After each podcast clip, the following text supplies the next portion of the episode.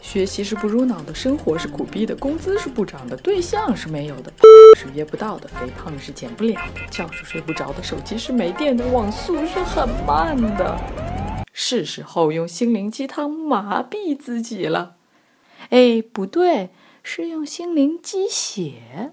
用真善美的心理知识 PK 假大空的心灵鸡汤，让你在苦逼的生活中继续苦逼，但是清醒。我是有心人的小友，用心理学给你的鸡汤加点血。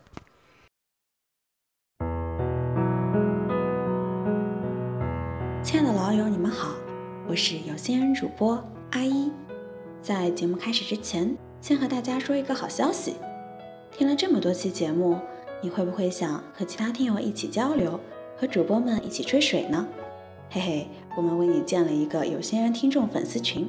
如果你感兴趣的话，可以在微信添加小友，让小友把你拉进群。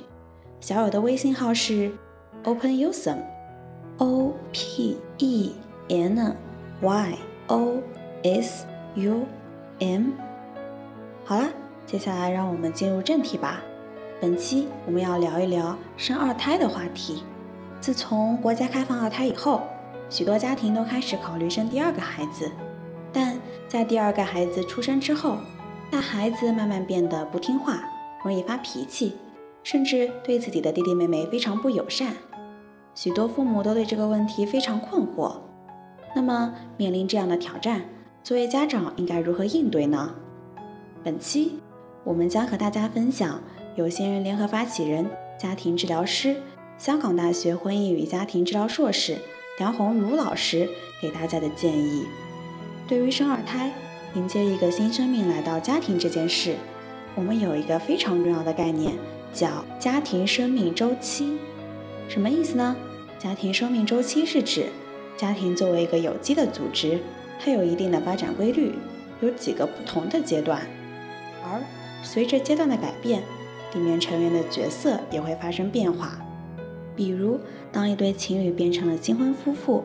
他们主要面临的转变就是给予对方承诺，而当新婚夫妇转变为养育幼儿的家庭，他们就会面临发展作为父母的角色的挑战。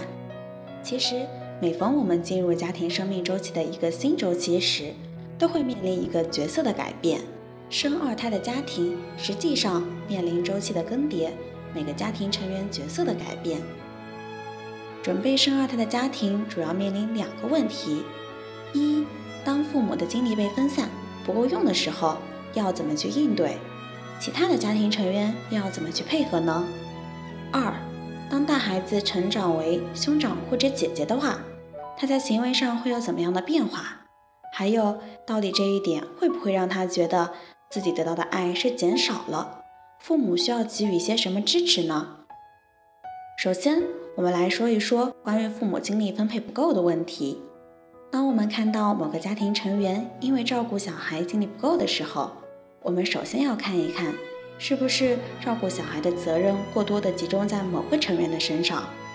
比如，很常见的情况是，妈妈精力不够，老大抢妈妈，心里觉得由于老二出生，妈妈不像以前那么爱他了。还有一些爸爸会认同男主外女主内的理念，爸爸全球各地的跑。觉得有妈妈照顾孩子就够了。最近见到的一个家庭也是类似的情况，妈妈抱着弟弟哄他吃饭，然后哥哥坐在旁边自己吃，爸爸在另一桌和朋友喝酒。所以，当大孩子和小孩子的依恋对象都集中在妈妈身上的时候，就会让妈妈很劳累，没有精力去同时照顾两个小孩子。所以，我们首先要解决的是分工的问题。家庭分工不会自然而然的形成，随着家庭结构的变化，个人的角色和功能都会发生变化。那么，当第二个孩子到来之前，我们有没有真的坐下来谈一谈，爸爸和妈妈的分工是不是需要一些调整呢？我经常在我实际工作的过程中发现上面说的这种情况：妈妈会花很多时间同时照顾两个小孩，而爸爸却好像没有什么参与感，但。爸爸的参与感不是一朝一夕就可以形成的，他可能在以前照顾第一个小孩的时候就没怎么参与到里面。所以，当我们在准备生第二个小孩的时候，我们还需要考虑的一点就是，有没有让爸爸开始习惯和大孩子之间的相处呢？这里我们会经常遇到的一个问题是，当妈妈很会照顾小孩子，而爸爸又不是很适应的话，他可能就会去评价爸爸带小孩子的方式。爸爸在妈妈面前变成了一个学生，这样并不利于爸爸参与到小孩的教养当中。有时候，小孩会带给爷爷奶奶或者外公外婆来带，这当然是个解决的办法。但祖辈们也总有老的一天，等到那个时候，孩子的父母如果没有锻炼好自己的能力，这个家庭就会面临一个非常大的冲击。家里的长辈在生活上提供一些便利是很好的，但小孩教育的关键还是需要核心家庭去做一些决定。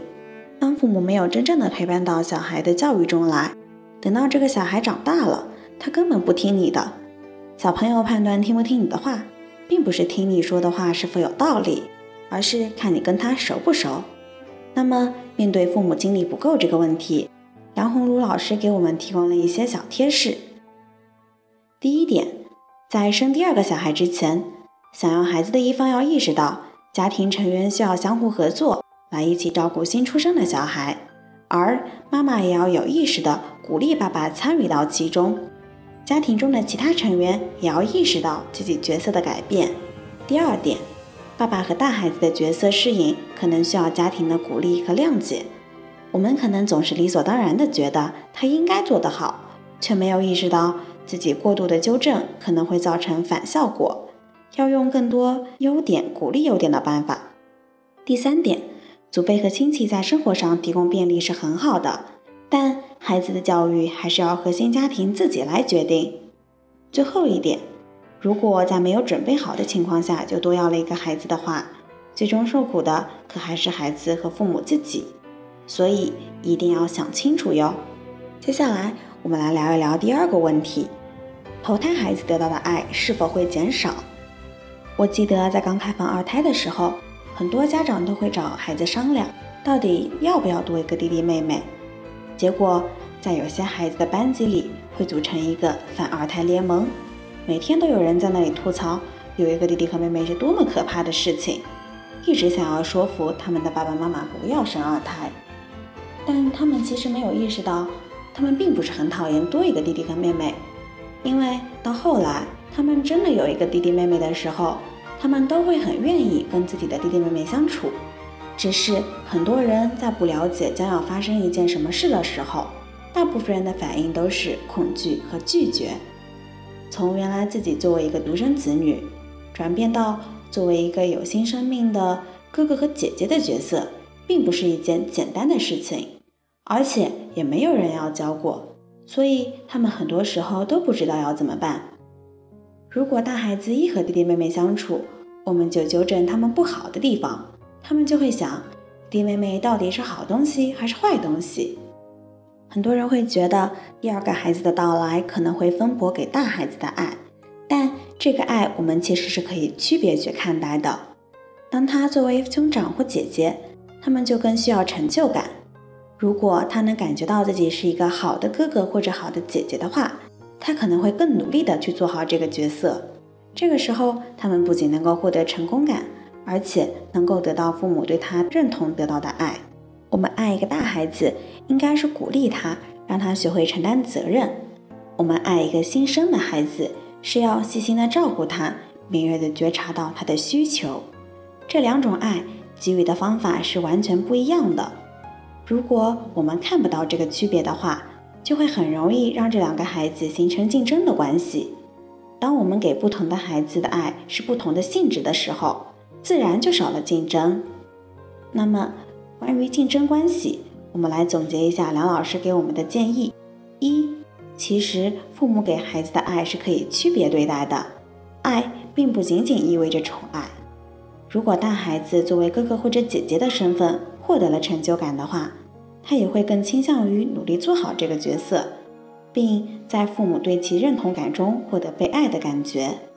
二，如果把两个小朋友放在同一水平上比较，比如谁的成绩好，谁做事情比较快，那么他们可能会形成竞争的关系。家长要做的是引导孩子们获得合作的成功，而不是分出胜负。